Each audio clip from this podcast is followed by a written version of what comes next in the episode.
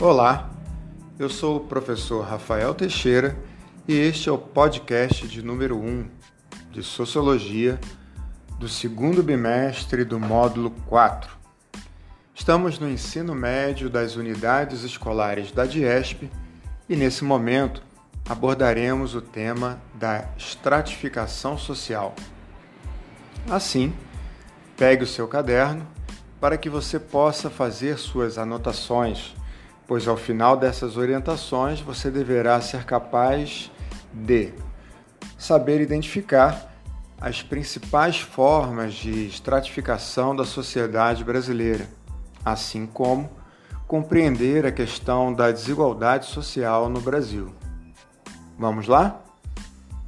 Então, toda sociedade estratifica seus membros.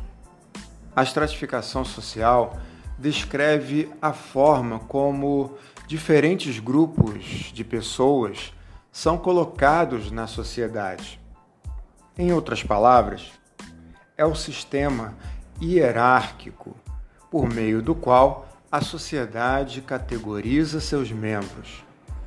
A estratificação social é, portanto, um conceito sociológico utilizado para classificar os indivíduos ou grupos a partir da análise das condições socioeconômicas da sociedade.